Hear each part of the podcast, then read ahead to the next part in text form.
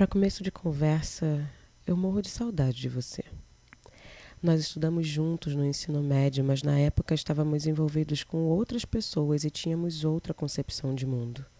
Por sorte, a vida foi irônica ao nos colocar anos depois no mesmo bar numa noite de sábado na Lapa. A banda tinha feito um intervalo e você se aproximou para perguntar se eles voltariam a tocar depois. Eu estava acompanhada de dois amigos. Um deles respondeu que sim, mas aquela não era uma dúvida. Era uma desculpa para chegar na mesa. A minha amiga comentou que estudamos juntos. Você entrou no assunto e no instante em que ficamos sozinhos na mesa, eu disse que se você quisesse me beijar, a hora seria aquela. Você riu e aproveitou o momento. Amanheceu e pedimos um carro de aplicativo do Boemia da Lapa para o meu apartamento. No dia seguinte seria a abertura não oficial do Carnaval de 2019 no Rio e eu não conseguiria dormir muito. Mas transamos antes e depois de dormir. Era um fim de semana atípico. Eu morava com um namorado e ele tinha ido passar uns dias com um casal de amigos e aquele momento foi perfeito para te reencontrar. Fiz rabanadas para o café da manhã. Comemos e você foi embora. Eu me arrumei e fui para o bloco. Depois disso ficou difícil encontrar com você. Muitas coisas aconteceram e nos vimos poucas vezes. Mas a que mais fica na minha mente e na sua também foi a última. Durante a pandemia foi praticamente impossível te encontrar.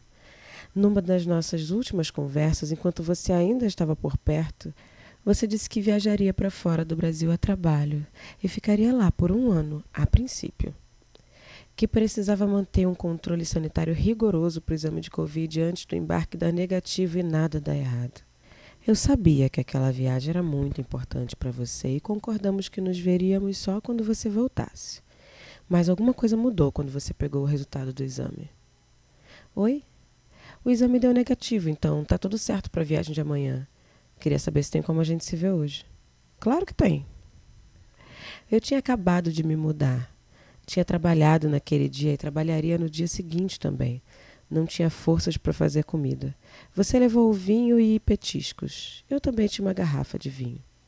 Eu estava muito cansada e sabia que no dia seguinte não seria fácil, mas fiz todo o esforço que pude para me manter acordada até você chegar. Eu sabia que valeria a pena. A casa estava uma zona cheia de caixas e nós conversávamos sobre os seus planos e o seu ânimo para a viagem enquanto bebíamos vinho e comíamos queijo e amendoim. Nós havíamos conversado sobre você gozar só com oral e eu aceitei o desafio. No meio da conversa, ainda na sala, eu fui ao banheiro e quando voltei tive preguiça de vestir a bermuda de novo. Então fiquei só com a blusa branca e a calcinha preta de renda. Você não deixou a oportunidade passar. Já sabia que eu estava indicando o momento certo para começarmos e levantou para tirar a calça. Eu comecei a te chupar na sala, mas logo fomos para o quarto. Fazia muito tempo que a gente não se via, então não seria de primeira que você gozaria só com oral. Você me chupou e eu apertei a sua nuca, gozei muito fácil. Você colocou a camisinha e me comeu de quatro. Eu estava muito excitada e pedi para você gozar. Mas já? Eu sei, era muito cedo. Dava para aproveitar mais, mas eu não aguentava mais esperar por aquilo. Esse imediatismo ariano às vezes atrapalha, mas você gozou assim mesmo e foi muito bom, mesmo sendo rápido. Deitamos. Você de barriga para cima e eu no teu peito. Conversávamos, ríamos, bebíamos e comíamos sobre a mesma cama que tínhamos acabado de usar para foder. Já estava tudo uma delícia, mas outra característica ariana é a competitividade e eu tinha um desafio para vencer. Deslizei para baixo e enfiei o seu pau na minha boca. Eu sei exatamente quando faço uma coisa muito bem, e esse era o caso. Saliva, língua, boca, mãos. Foi inevitável você gozar na minha boca.